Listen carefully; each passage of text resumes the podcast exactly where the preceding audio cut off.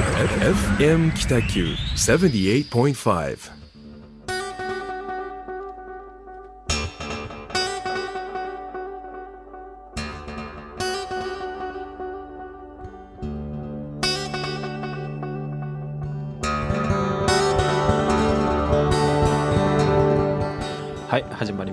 えー、まずは皆さん明けましておめでとうございます、まそしておめでとうございます。えー、2020年第1回目のホワイトスペースですね、えー、一級建築士の田村誠一郎とグラフィックデザイナーの岡崎智則がお送りいたします。どうぞよろしくお願いいたします。よろしくお願いいたします。えー、まあ一年。1年。始まりましたね。始まりましたね。なんか。そしてもうはい。すぐ 1, か、1月が終わるという、あっという間でしたね。あっという間でしたね毎年い1月ってえ北九州アワードっていうのをやってたんですよね。これまで。えやってましたね北九州の人を勝手に表彰して、はい活動とかを見てですね、はいこれ実は準備が間に合わなくてえできなくなえりましたそうなんですあのちゃんと予定はしておりますのでお楽しみにされてる方は しばしお待ちください。あのお待たせしておりますがちゃんとやりますので、はい。はい。あのー、1月というか年明けて田村さんと会話したのって1月の頭に本年もよろしくお願いしますっってて言った。あれ以降。あれ以降。3週間ぶりぐらいに話ですか。結構いいなかったんですかねこっちに田村さん。うん、えー、行ったりすねいや行ったりなかったりですけど、うん。なんか年明けてあ今年ゆっくりできるなと思いつつ、はい。気がつけばもう1月2週目からもうパンパンでえあれっていう感じでなんか体を引きずりながらああー仕事してましたね。引きずりながらっていうのはちょっと私今腰痛がああそうなんですか。ひどくて。なんかあれですねやっぱ体の中心部が悪いと、こうモチベーションを上げにくいというかですね。巨匠感がありますね 本当に杖つこうかなって思ったぐらいそういう日もあってですね、えーヘルニアみたいヘルニアじゃないんですけど20代にやったぎっくり腰が、うん。結構あのそうなんですよね。無理をするとな、うん再発するというか。あまたあの年末年始ちょっとゆっくりしたのでーあそうなんですね、はい、あのそれからまた急にあのなんですかね活動のピッチが上がるとなるほど。腰にくるというもうおじいちゃんです。話題が暗いっすね。暗いですね。すいませんなんか。でもまあおかげさまですごく充実した1月を、うん。あの過ごしておりまして、なるほまあ、このまま1か月の活動報告はい。あそうですね。でもはいいいですよね。どはいえーとまあ、年明けてからはですね、はい。あのーまあ、私あの九州工業大学の非常勤はい。とも言ってまして、まあ、1年生の後期うんですね。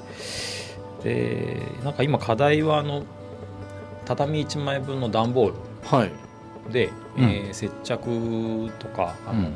まあ、テープとかボンドとか使わずに、えー自分が4年間使い続けるスツールを作るっていうですね段ボールスツールっていう課題があってこれがはい。結構面白いのがその段ボールってすごい特殊性があるんですけど、まあ、それをオリジナルの形で、えーかつまあ用強美っていうんですけどその用途とはい、構造的強さとうん。あと見た目の美しさを兼ね揃えるように、えーまあ、学生が作っていくと。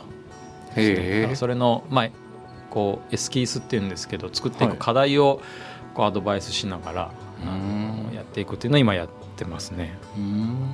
まあ、毎年大体ちょっと似たような課題なんですけどはい。これが面白くてですね、うん。あのまあ、学生の考え方ってすごくフレッシュである意味絶対こう成立はしないんですけど、はい。なんかその着眼点っていいなとか思ったり、うん。あの逆に刺激をいただいてますね。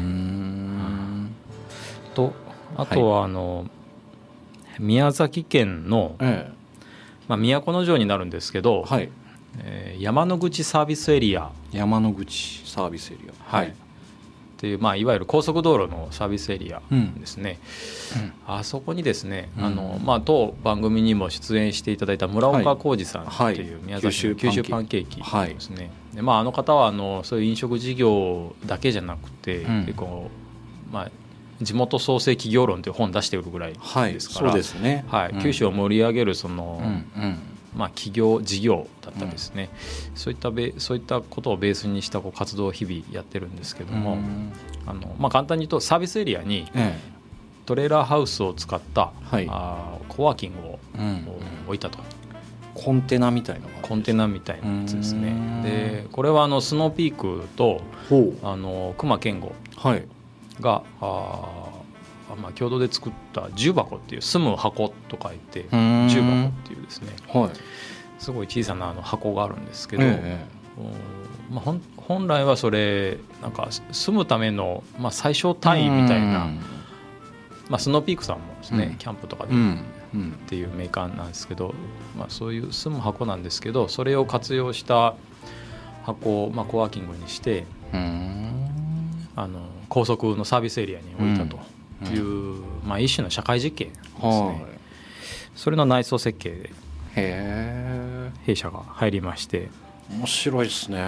ですね、まあ、宮崎ってやっぱりそのなんていうんですか新幹線がない分、うん。完全な車社会じゃないですか、はいはい実際僕もあんまり車の運転ってそんなに好きじゃなくてですね、あそうなんですね。あの運転中うん寝ることもできないしはい。パソコンもいじれないし何もできないね。何もできない、はい。運転するしかないっていうですね、あまあ、諦めて運転そのものを楽しむしかないんですけど、どうしてもその運転する時間が長ければ長いほどちょっともったいないなってういうなんかん変な感覚になる。のうん。でそういう意味で運転があんまり好きではないですよね。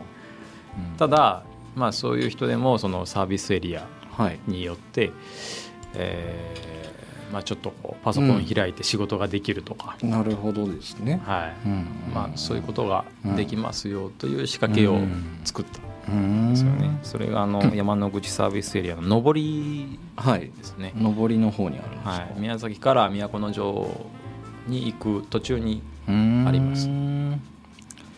は何かあった時に作業なくても寄ってみます。あですね。はい。でドロップインというか、えーといきなり一時的な使い方もできるんでしょ？できます。あでそれはあの KIW って九州アイランドワークはい。っていう会社を、はい。まあ、村岡さんたちが出資して立ち上げてるんですけどその KIW のはい。会員になればあーそこのこうセキュリティキーが開くように。あそうなんですね。はい。で、まあ、KIW の会員になればっていうのはうん。その、当然そこだけじゃなくて、うん。これから九州全域はいに広がる KIW のそのコワーキングの場所が、そういうことなんですね。まあ、各県にそれぞれ置いていく予定なのでそれが使えますよ。九州だけ。今から増えていくんですか？今から増えていきます、うん。でもうすでに2軒目3軒目は、あの弊社設計で入ってあ計画はい、進めてますので、楽しみですね。はい、もう九州各県ですね。それこそ。やっていきます、なるほど。はい。まあ、ぜひあの宮崎都城に行く際は、ぜひ寄っていただきたいうん。あの面白スポットですね、へはーチェックですね。いはい、うん。あとまあ活動報告としましてはそんなものですかね、僕はですね、はい。えっ、と京町一丁目の中銀通りえにえ以前ここに出てきてくれた、はい。あの岡浩平さんがフューチャースタジオっていうコワーキングスペースやってるんですけど、はい。そこの1階に今 Go West オーガニックスっていうカフェを、はい。えー始めたんですけど、はい。そこの、まあ、マーク作ったりとかいろいろこうなんか夜な夜な会議をしたりしてはいどうやってあのなんていうんですかね街に貢献できるかとか売り上げをリアルに上げていくかみたいな話をしたりとかして最近年明けですねそれがオープンしました、はあははい、ぜひ行ってみてください。なんかですねローストポテトとか全部自家製なんですよ。はい。自家製のコーラがあったりとかへえ。ああ美味しいのでぜひ行ってみてください。ワンコインで頼めると思います。ば場所はどちらですか？京町一丁目京町一丁目えー中銀通りあのーえっとですねにゃんにゃんのあ三好野の横ですね。三好野の横です。はい。三好野の宣伝にもなるという。はいそうですね。にゃんにゃんも出ましたのフューチャースタジオ。はいですね。はい。の1階にはできた Go West オーガニクスっていうところですね。はい。のカフェとそれとですね今あの以前中津からほ放送させてもらったと思うんですけど、はい。その中津にある中津市歴史博物館の ビジュアルのデザインとか手書きさせてもらったんですけど、えお土産開発にも入ってまして、えはい。で、えー、と黒田藩とはい。黒田時代とはい。細川時代っていうのがあって、はい。石垣の石の積み方が違うんですよおね。ー面白いですね、はい。そういうのでそこにパキンと境目があって、はい。今でも残ってるんですけど、はい。そのパキンと入ってる斜めの不自然な境目をうん。ピックアップしたはい。石垣の琥珀糖っていう石垣琥珀糖っていう商品作ったんですよ。へええっ、と、えー琥珀糖っていうのがあのなんていうんですかね、えっ、と食べたらこう周りはちょっとパリッとしてるんですけど中がこうちょっとゼゼリーというあかー。みたいな感じになってるようなやつのはい。カラフルな商品なんですけども、はい。まあとにかく女性受けを目指したというか女性に知ってもらわないとなかなかその強みがあの皆さんに知ってもらえないんじゃないかっていうことで考えた、開発した商品です。琥珀糖って何ですか？琥珀糖はねなんて言ったらいいんですかね。えっ、と寒天みたいな。ななんと言ったらいいんだろう。カラフルなんですけどいろんな色があるんですけど。飴玉みたいなもんいえですか？飴玉ではないんですよ。なんかちょっと舐めると溶けるみたいな、へうなんて言ったらいいんですかね。琥珀糖のあのちょっと舐めると溶ける、はい。え琥珀糖知らないの？僕だけかなそんなことない。寒天に砂糖が入ったみたいな。検索したら結構カラフルなやつ出てくると思うんですけど。はいはい。それであ琥珀糖はい。うん今検索して出ました。ああ出ました。カラフルですね 本当、はい。いろんな色ができるんですけど。飴玉の一種ではないんですね。飴玉ではないではないんですね。はい。へえこんなちょっと今はい。携帯で見せ合ってるんですけど、はい。まあ、石垣の形をしたうん、石垣の形した本当。商品なんですけどね、可愛らしいですね。ぜひあの中津市歴史博物館でとりあえず今はあの販売を開始しているので、わかりました。はい、ゆくゆく広めていきたいなと思っている感じです。珀糖これなんか和菓子の一種ですかね。そうですね。和菓子の一種だと思います、うん。はい、でもいろんなもう洋菓子にも和菓子にもなりうるうん。ものですね、うんそれとですねあはい。と仕事で姫路はい。兵庫県の姫路とはい。君津市に行ってきたんですけど、はい。あのこれまだちょっと進行中の仕事案件なのではい。具体的なあの話っていうよりかはですね、え初めて僕姫路市に行ったんですけど君津もそうなんですけど、全然リサーチしてなくて、はい。突然仕事で行ってはい。でどうしよっかとかって言ってなんあの、まあ、カメラマン部隊と、はい。あのライターさん部隊と3人で行って、はい。検索する前になんかその一応そのカメラマンさんあのカシャッとしたの萩さんがおすすめのお店があるって言ったんですけどちょっとなんかタイミングが合わずにはい。入れなかったんですよ。はい。で見た目がすごい気になる店ちょうど発見してと通りで名字だけ書いてあって「坂本」って書いてあってそこにスポットライトが当たってたんですよ。えいやこれどうする？みたいな。入ってみたいですねとかって言ってちょっと勇気出して入ったら、はい。鉄板がこの字型にあるようなまあなんかすごく素敵なお店でうん。めちゃくちゃ美味しかったんですよどれも。うん。でうわうまいなとかっていう話をしてたら横にちょっと先輩ぐらいの方とうん。あと若手2人みたいな人がいてはい。その人がすっごいいい人だったんですよその先輩が。うわなんか初めて姫路に来たならもういろいろ教えてあげますよみたいな感じで。もうある種もうその人がメディアみたいな感じのなるほど。なんかですね。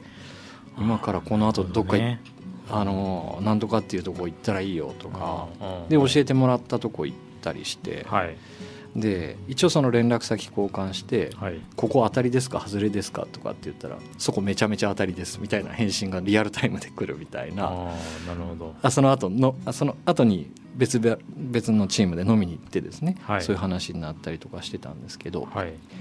すごい楽しくてで餃子の食べ方を教えてもらったんですけど、はい。普通餃子ってラー油と醤油じゃないですか、はいそれじゃなくて、うんあのおわんお皿に酢をバーッとお酢うん。入れてはい。し、えー、と胡椒うん。バーって振りかけて、はい。それだけで食べるっていう食べ方をしてもらったんですけど、それがめちゃめちゃうまかったんですよ。ああいいですね。そういう食べ方ですね、餃子教えてもらえの本来の味みたいな感じでしたね。うん。っていうことがあってですね。はい、今回その僕そういう1ヶ月だったんですけどうん。そういう先輩みたいなうん。いろんなことを教えてくれるような方がいたりとか、はい。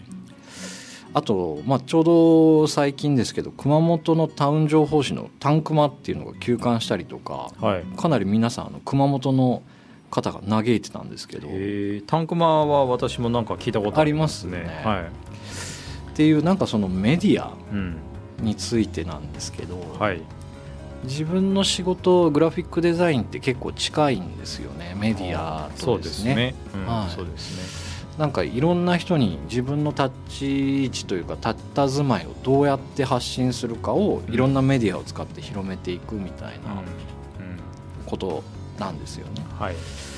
でなんかちょっとその時代が変わってきて、はい。メディアって一体何なんだみたいなことをちょっとぼんやり考えてたんですよね。でこれまでってその、まあ、電波を使ったりとかうん。紙を使ったりしてうん。うんなるべくたくさんの人に届けるみたいな、うん。発行部数とかうん。視聴率みたいなこととかだったと思うんですけど、はい。なんかちょっと変わってきてるじゃないですか、そのこれまではふ広くふ広く浅くというか、はい。まあ、浅くじゃないかもしれないけどはい広く広めることだったと思うんですけど、今多分深い方がうんいいんじゃなかろうかっていうふうに思ってるんですうん。よね。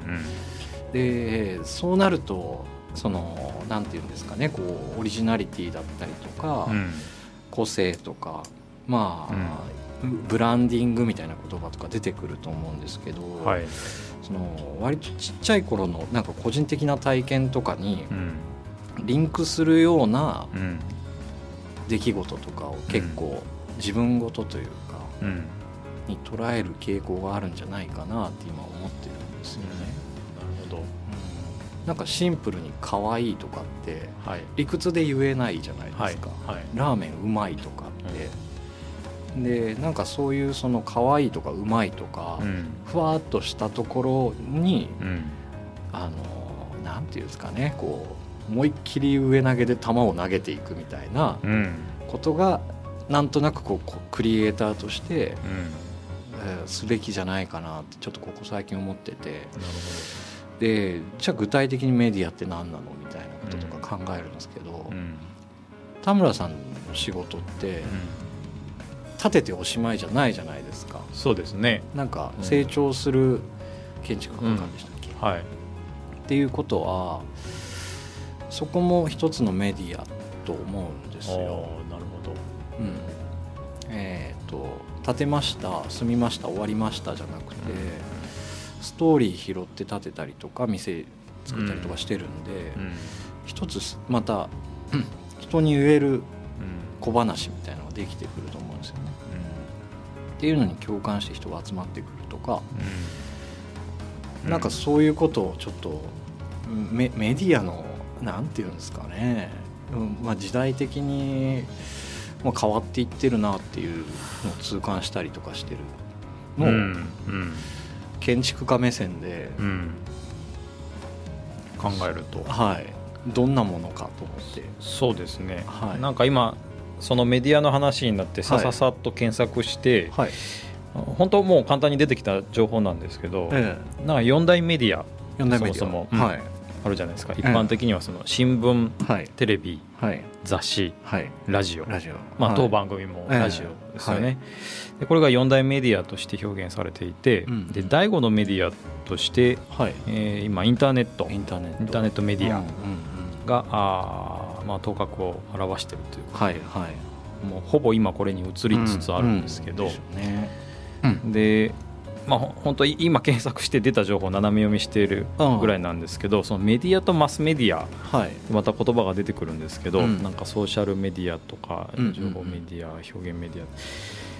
ただこのメディアでうん。なんか随分こうメディアの中でもカテゴリー分けされてるなっていうのがほんの今の情報だけでもあるんですけど、うん。多分今の時代ってはい単純にその4大メディアと言われてる新聞うん。とか、まあ、雑誌もそうかもしれないですけどどんどん廃れていってるじゃはいないですか。はいまあ社用って言われてますよね。はい。うんだからそのまあ何についてもその時代に応じて機能変換しないといけないとか、うんどうん。どの職種でもそそんな事業でも言われてる中、はい。このメディアがはい。なんかもしうーんなんだろうな僕ら建築側からすると、はい。メディアってもう一つ向こう側のなんかカテゴリーで直接触れ合うことはない、ああですよね。なるほど、うんそっかそっか。うん。でもそのさっきの岡崎君の体験から、まあ姫路に行った時にはいはいそのし知り合った先輩はい。はいがその姫路のすごくいい情報を教えてくれるっていうのを、うんまあ、メディアに置き換えたりすると、うんうんなんかすごい体験型じゃないはいですか、はいはいそうですこね。の個人特有うん知ってる情報うん。をもらってそれを実際にやってみて、ううんわこれすげえとうか、ん。面白いとか美味しいとかえっていうその体感がもうすでにメディアとしてなるんだったら、えうん。多分今のそのまあ旧来のメディアはうん。4大メディアプラス第5ええ。のインターネットとして、なんか第6というか今の新時代のメディアとしては、うん。なんかその体感が来るんじゃないかなと今,、はいはい。今ふと思ったんですね。体感。だからマスメディアって大衆向け。うん。で、メディアってそのなんか一つの情報を伝達する中間的存在はい。だとして考えるうん。とそれはもう十分個人が持ってるうんうんうん。情報をうん。全くそこの情報を知らない人に教えてなんか体験してもらうとか、そうですね。ま、完全にマスとはうん。反対ですよね,、かもですね。大衆ではない、うん。うん。もう一個人でちゃんとそのなんだろうな、そこに向けて活動した人だけが得られるうん。メディア。そうですよね。なんか旅行まあ旅行というかその例えば出張に行きますってはい。なった時って、はい。なんかグルメとか検索しても、うんうんまあ言ったらいけないですけど、何のなんて言うんですかね、うんこう得にもならない知識のことばっかりが書いてあるはいサイトがバーって上位に上がってきて、はい。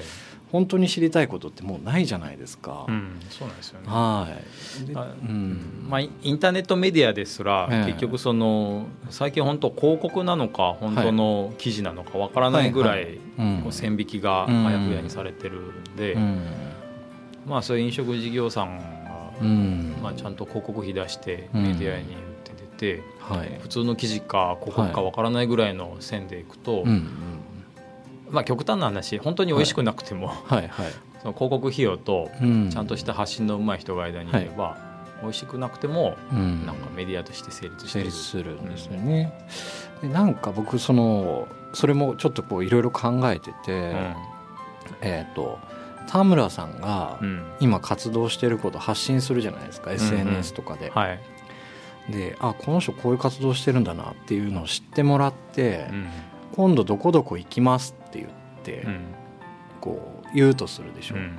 そしたら「ああなんとかっていうとこいいよ」うんっていう、まあ、地元の方なのか、うん。行ったことある人なのかがうんうん。こうくれる情報はいはい。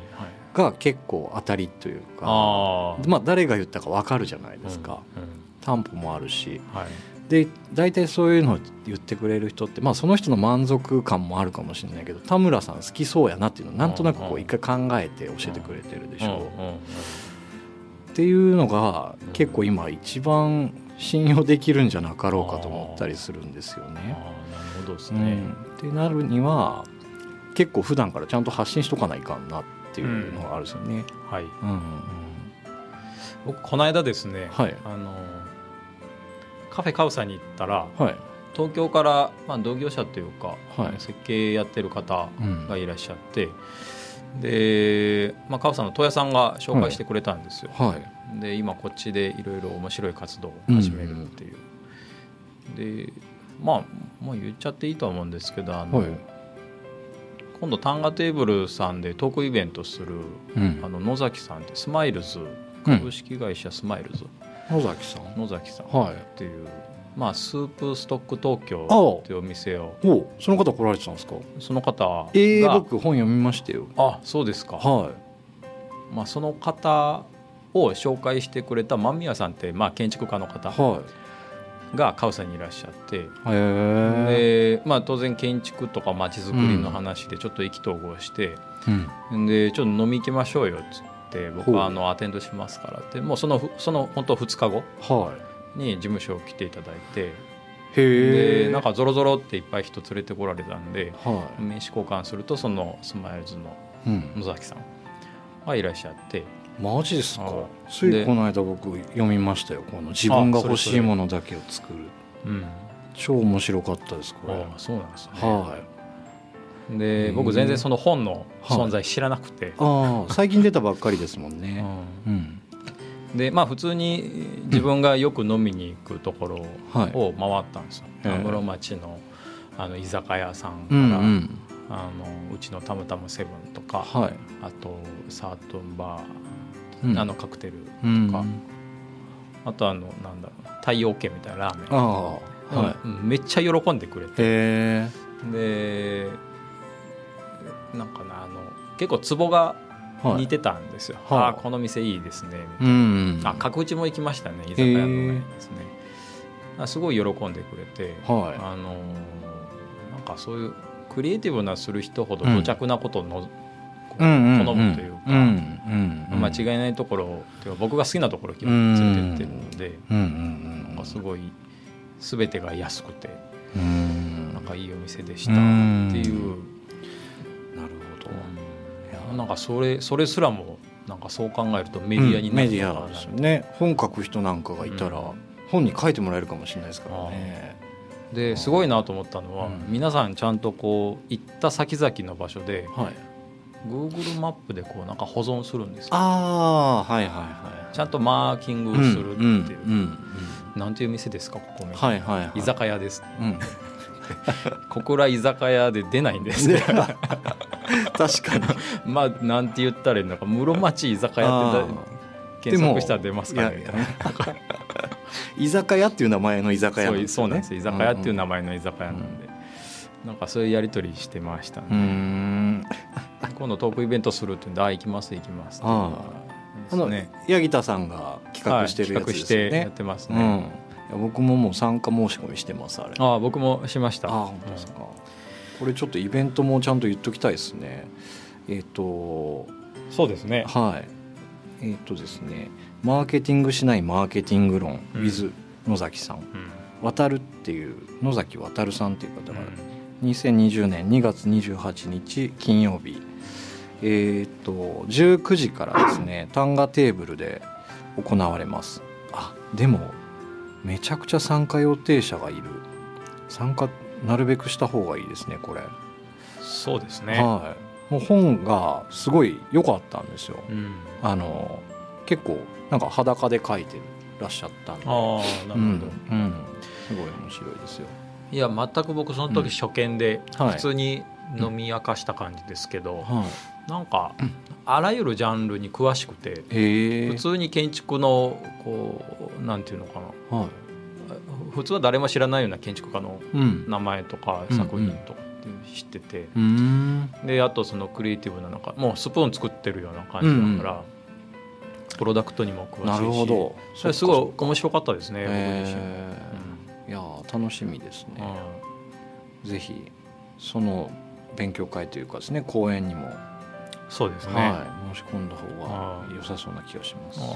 なんかそういう一単位でメディアという定義づけがもしできるんだったら、うん、なんか新しいメディアの形っていうのはすごく小さい単位かもしれないんですけど、うん。まあ、活動することで得られるメディアのカテゴリーがこれからできるんじゃないかなっていう気はしますよね。そうですね。ちょっとですねその時にこう姫路に行った時に思ったことがあるんですけど、うんはい。一回曲挟んでそうですね。ちょっとまた続きを聞いてもらえたらと思います、はい。じゃあ聞いてください。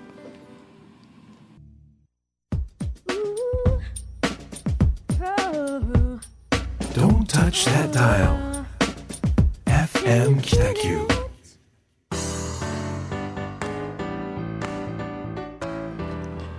はい、えー、と聴いてもらった曲はナンバーガールの「I don't know」という曲でした。えっ、とですね途中さっき途中まで話したんですけど、はい。その姫路に行った時にはい。商店街をずーっと歩いたんですよね。はい。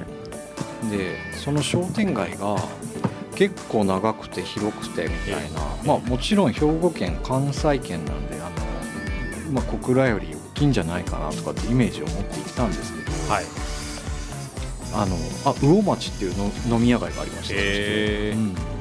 でなんかこの全国の魚町をリサーチしたいなっていう気持ちになったりしたんですけどあそれとは別に、はい。その市場というか商店街みたいな集合体って、そもそもなんで集合する必要があったのかなみたいなこととか考えたんですよね。なるほどですね。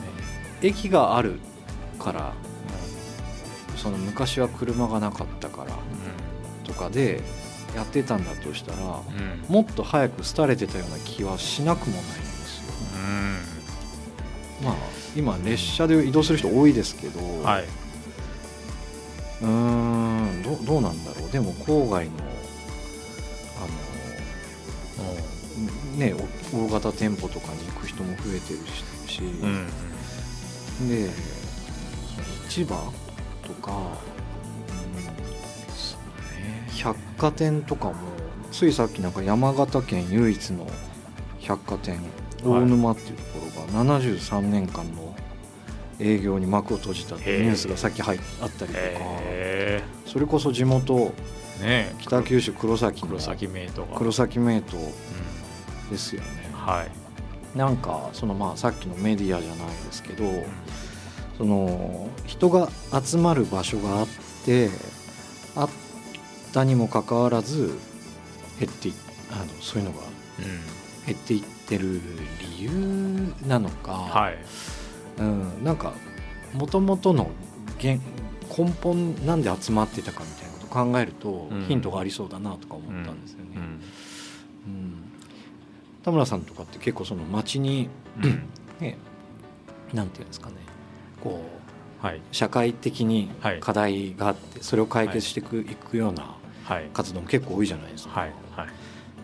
でそういう時に街の中心部のこととかも結構うん。あると思うんですけど、はい。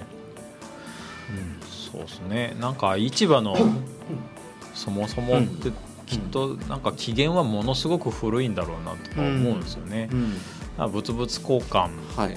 で自分が作ってる米を持ってったらうん。漁師が代わりに魚をくれたとか、はいはい。なんかそれがその運河とか、うん。あの河川敷で、うん。要は船で運びやすい場所にみんなが集まってはいってい。う、まあそこからあのうん。何々文化うんっていうのが河川敷で始まったっていうのはあるんですよね。はいはい。でそういう物々交換から始まったいわゆる商店の集積がはい人が集まりやすいとか、うん。なんか楽しいとかうんっていう街の発展へつながっていったっていうのは、うん。まあ容易に想像できるんですよね。でまあそれから随分離れた、はい。もう今の日本だけで考えると高度高度経済成長期なんかは、はい。みんな物欲がものすごくあったんですね。まあ、人口が増えたっていうのもあるし、お金をどんどんどんどん使っうん。てうん。欲しいものを手に入れて、うんまあ、要は高級車とかいい時計だとかっていう一つのはい。自分を彩るステータスっはい。ていうアイテムがはい。はい。まだ当時はあったと。うん。で、まあ、人口が減ってうん、まあ、時代も変わってですよ。はい。その今物欲がないって言われるじゃないですへか若い世代あ若い世代のはい。うん。でそれにさらに拍車をかけてそのアマゾンだったうんり楽天だったりと要はネットショッピングがうんうんうん。反映して別にわざわざ足を運ばなくてもはい。ネットで買える。うん。ネットでポあの家でポチッとしたら、はい。はい。なんか翌日には物が届くみたそういな、ね。うん。まあ、いわ便利な時代になったのと、うん。さらに人口減少とっていう、うん。まあ、いろんな要因があってその百貨店がうん。こう、まあ、全国の百貨店も本当潰れてますからね、うん。あの成立しなくなったっていう時代なんだろうなと。そうですよね。僕昔百貨店の広告作ってた時期があったんですよ。はいはい。あのエネルギーすごかったんですよ。なんかまあ、ううんん。10年ぐらい前かな、はい。10年ちょっと前ぐらいだとですけど、はい。ちょっとなんかその時もやっぱ社用とは言われてましたけど、えでも全然今に比べたら人もたくさんいたし、えはい。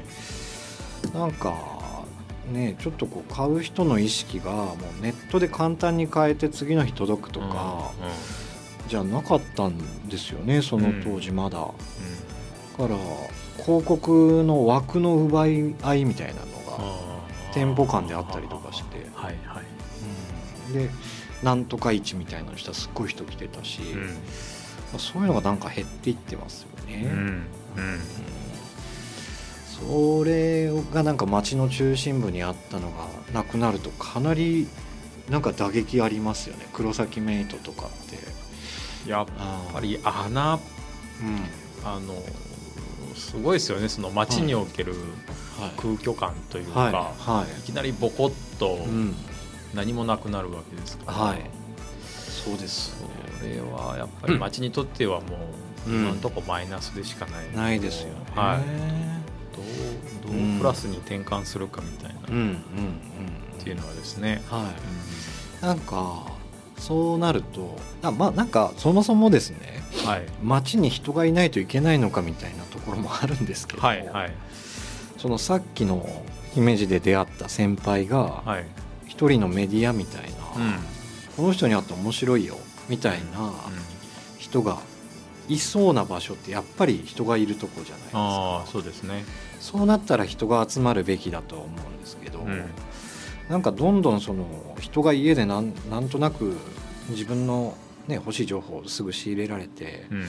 やっていくってなると人が集まんなくてもいいのかなみたいなことを思ったりするんですけど、うん。でも自治体としてはとか行政目線とかでいくと、ん。人が減っていくとか町が死んでいくと、まあ、成績が悪いとか、はいはい。まあ、あと、ね、保険的なことが人数が減るとその人たちにも跳ね返ってくるしみたいな、うん。社会福祉みたいなこととかも税収が減るとサービスが悪くなるしうんみたいなことを考えると、やっうんぱり人ってたくさんいた方がうん。いいと思うんですよね、うん行政単位とかで考えるとですね。そうですね。はい、なんかそれを考えると本当そのうん黒崎メイトだけの話ではないですけど、ええ百貨店とかああいうところが減っていくのすごい問題だなと思いますね。はいうん。そうですね。うん。なんか自分たちができることって何なんだろうとか思いますけど、うん。ぱ消費行動とういうんか、うんそこで買うみたいなうん。ことなんですかね。そこでしか買えないものうんっていうなんかうん。うんと前村岡さんが言ってたうん。閉じることの開放性みあたいなですね。そこに行かないとうん買えないものみたいなところがいいんじゃないかな。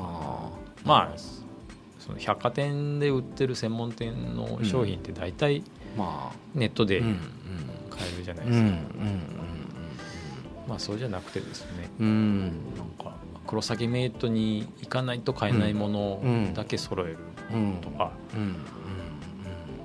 だったらどうだったんだろうみたいな。はいはいですよね、いろいろ考えますよね、うん。これもうちょっと話していいですか？どうぞ。アマゾンではい。家電買おうと思うじゃないですか、はいはい。そしたらなんか謎のメーカーとかたくさん混じっててあ安い家電ってどこの国か分かんなかったりーしませんあーしますね。本当にアマゾンっていいんだろうかとかも思いません？はい思いますね。ですよね。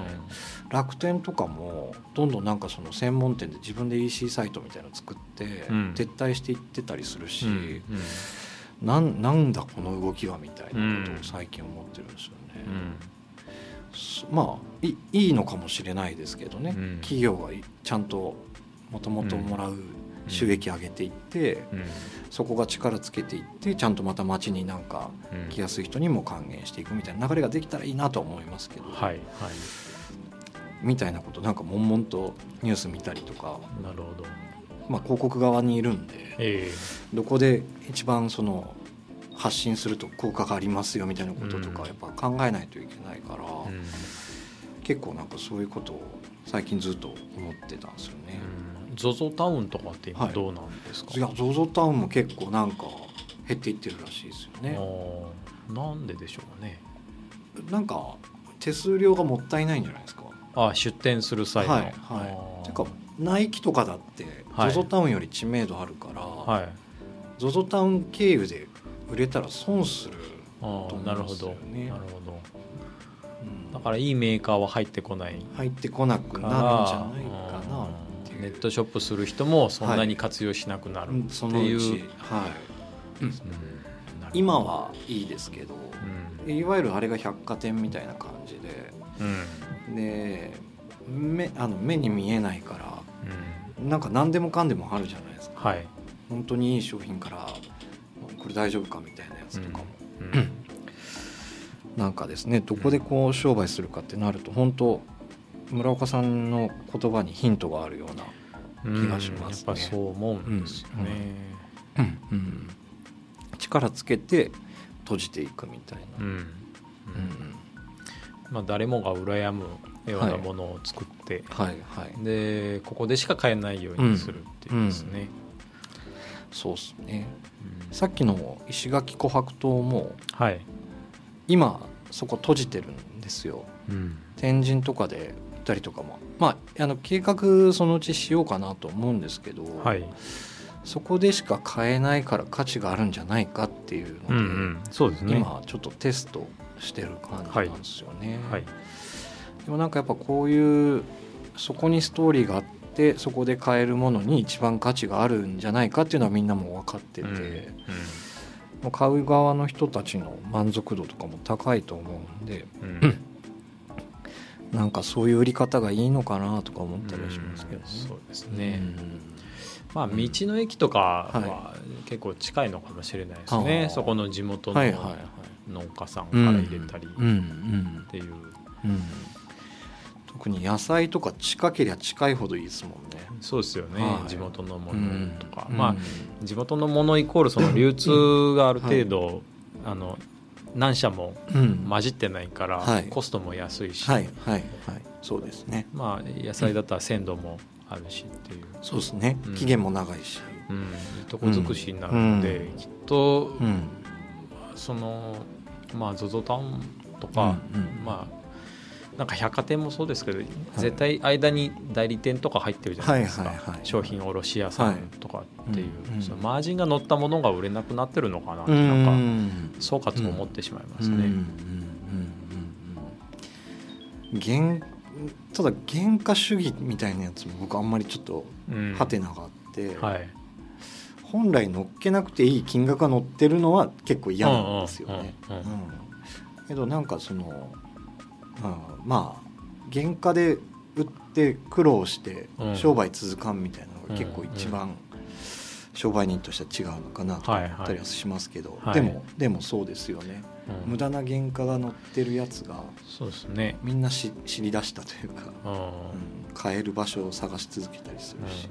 うん。まあブローカーというか、うん。単純に利益乗っけてそれを売るみたいなのが、うん。そろそろ終わりの時代になってるな。ってるんですかかな。ね。だからその代わり、そのブローカーとかマージン業者にはい。原価を抑えられてた制作、はい。まあはい生産者側、まあ、作家性もそうですけど、がちゃんと妥当な価格を自分でつけて、はい。はい。でまあ、うん。一ユーザーに直接届くような仕組みが、まあ、うん販路拡大しなくても、はいそれで成立するように持っていけば、うん。なんかいいような気しますうね。ん、なんかフェアトレードとかってそういうあ感じなのかもしれないですね。はい、うん。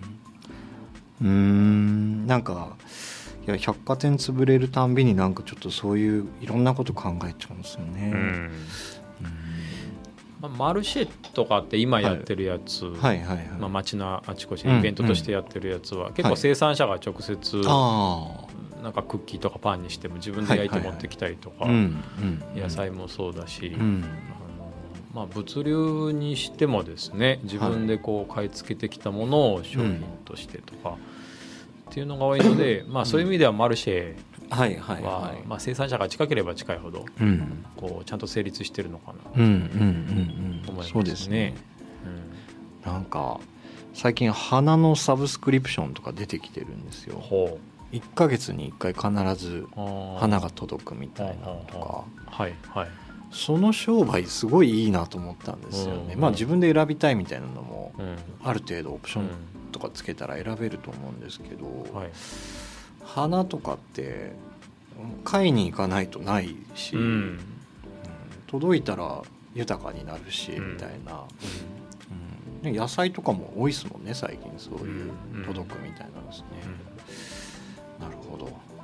まあなんか自分の仕事にすごい直接的に関係してるかっていうと、うん。すぐは関係してないけど、うんはい。商売やってる人ってなんか街でやっていくのってリスクがあるなと思いますよね。そうですね。うん。家賃高いし人少ないしうんみたいな。ですね、その辺建築的にどうなんですか？気持ち的に。うん。うんよくなんか商店街の再生とかはい。街づくりはああ言われがちじゃないですか、はいはい。まあなんかこうこういうとあれなんですけど、はい。別に商店街再生しなくてもいいんじゃないかと、そもそも論で思うんですよね。うんでその商店街のうちの多分8割ぐらいのうん。建物オーナーは、はい。別に家賃も下げなくて、う別にその昔借りられてた家はい。賃がベースに頭にあるから、うん。それ以上下げないし、ん。シャッター閉めてたら閉めたでいいようんっていうような人が8割いるような商店街はうん。別にもう再生しなくていいんじゃないかなあと思うんですよ。あ確かに、うん。でその人たちどうやって食べていってるんですか？もうその昔儲けたはい。貯蓄があるんで、ああ。そういうこと全然困らないっていうか。きっとその商店街、まあそういうオーナーたちが多い商店街は、はい。あのもう砂漠になるまで気づかないんですよね。本当にあの息子世代またその次の世代に引き継がないといけないっていう状況になって、うんもう冷静な息子たちはいやそんななんか負の資産みたいなやついらんよっつって、はい。はいまあ、相続放棄すると。う、ん。できっとその時代になると行政もそのし資産譲渡を受けないような、もう今ですらそういう状況ですけどはい。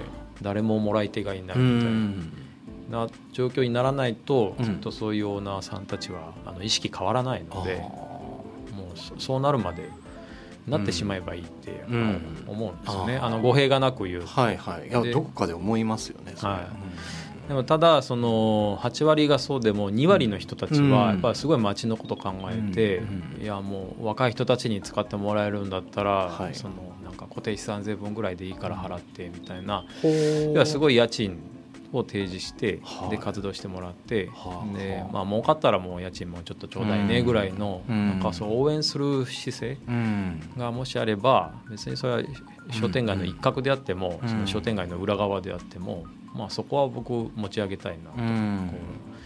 こうすどごく思うのでだから商店街っていうそのワードそのエリアうんを必ず再生させないといけないのかっていうのは全然僕は思わないですね。うんうんうんそのなるほど。街の意識としてどう合ってるかってういうん。ところがすごく大事じゃないかななるほどですとね。思いますね。まあ市場っていうのは商店街のこうなんていうんですかね。要は原型みたいなもはいんはいですから、市場がずっと定着してあったのが商店街にはなってるので、うん。まあもうそもそもなんか生きていくためにこう魚を持ってきてはい。野菜と交換とか、うん。なんかそう生きていくためのベースうん。がなんかそこに見出せないと、うん。なんか僕もモチベーション上がらないし、うん。そうですね。なんかねいろいろ考えますよね。シャッター閉まってますもんね。シャッター閉まってます。でシャッター閉まっててここ若い人が貸してくださいと。うん。家賃いくらですかって。まあ周りの相場と一緒ぐらいでっていううん。その入り口がはい。なんか、うんなんだろうな。何も考えてないなこの人って。いう、うん。いつも思うんですよね、うん。まあ、周りの相場自体が、うん。あのシャッター閉まってて相場もクソもないんですよ、はいはいはいちこち閉まそってみんながただ提示してて使われてない相場なんか相場じゃないので、確かに。合ってないから閉まってるわけですからね、まあ、なんかその閉まってるシャッター商店街の中の周りの相場っうんていう話切り返しでくるとはい。うんなんかちょっと、うんあのなんだろうな。もやもやっとする、いやしますうね、ん、それ相場じゃないんですよねうん。っていう話しながなるほど。いやー難しいですね。らはいろんな助成金とかもねあるんですけどなかなか難しいですよね。それで継続していいかないといけないのってですね、だから、まあ、ずっとシャッター閉めっぱなしでもいいっていうオーナーさんははい。あのもう負の資産になってしまえばいいと僕は思ってるんですよね。困らない時とわからないっていう、はいはいはい。どんどん増えてますからねあそういう方ですか、そういう方がですね。へえ小倉もいまあ小倉小倉はまだいないですけど。まあ、ちょっと地方で。はい地方に行くとですね。そっか、なんかねもったいないですね。もったいないですね。ああそう相場自体がうん。もう成り立ってない街なのにーうん。相場から切り出す人っていうのはやっうんうんうん。ぱそのいやあなたが相場を作る時代なんですよっていう,、うん。確かにっていうのを気づいてほしいなとうん思って柔らかくそれをいつも言うんですけどね。うん。大体もう年配の方なんでああ。んまり聞かないというか。ーうやっんぱりどうか使ってほしいと思いがあると全然意識が変わるんですよね。うんいもう15年か20年後には息子世代に譲らんといかんけど今の状態じゃとてもなんか相続してくれんから。あーはあ。なんか口説き文句みたいなのあるんですか？そういう方に向けて。いやないですね。なんかそこに熱量は今入れるあれはないです。ないんですね。ええ。そっか。あの理解のないオーナーにはですね、うん。あまあそうですよね、はいはい。うん、なんか教えてあげて時間取られて、うん時間取られて。みたいな。喧嘩なるのもったいないですよねはい、そこにはエネルギー使わないですうん。ね基本的に。負の資産になってしまえばいいっていうすごく悪いうん悪いかもしれないですけどそうならないときっとわからないんだろうなっていう。まあそそういう人いっぱい見てきたんでですね。あでただ、うん。あの町のこと考えてないわけではないんですよ、はい。そういう人たちも。ーあそうなんですか、うん。周りのお店が元気になってくると、うん。なんかうちだけシャッター閉めてるのっていうのをやっぱ気づくんですよ。なるほど。へなんかうちも使ってほしいみたいな感じで、えでそそこはもう閉めたもんですけど、うん。でもそれってさっき言った8割と2割のバランスと2割の人が相当頑張っていかないと、うんそそうにはならないので。なるほど。そっか。じゃあそんなにすぐすぐ変わるっていう感じじゃないですね。ではないですね、うん。だから商店街再生っていううん。なんかそもそも論に戻ると、うん。商店街よりもその建物オーナーさんたちのうん。なんかい意識意識。の改革うがん。すごい大事で、なるほど。うんうんというふうに思ってます。なるほどですね。あなんかいいですね。不動産オーナーさんと話す会みたいな。そうですね、うん。うん特に街中のですね、はい、うシャッター閉めてるのはんはい、犯罪ですっていう人もいます。僕もそれ賛同してます。だいぶ過激ですけど、はい。うん。まあ、点数が出りゃいいですよね。不動産オーナーさんの。そうですよね、うん。シャッター閉めてるうん、期間固定資産税がどんどん上がるところですね、なんかね、そこにさ力割いてなければもう貸してほしいですよね。はい。まあなんかちょっと途中みたいな感じですけど、まあ、こうなんかこういうのはずっとこう課題として持ってますんでちょっと今後もまた話していきましょう。そうですね、はい、行きましょう。はい、という形で今日はもうこの辺で時間が来ましたので、はい。終わらせていただきます。ありがとうございました。はい。えっ、と次回は2月の24日月曜日またお会いできればと思っております。はい。はい。じゃあ今日もありがとうございました。ありがとうございました。失礼します。失礼いたします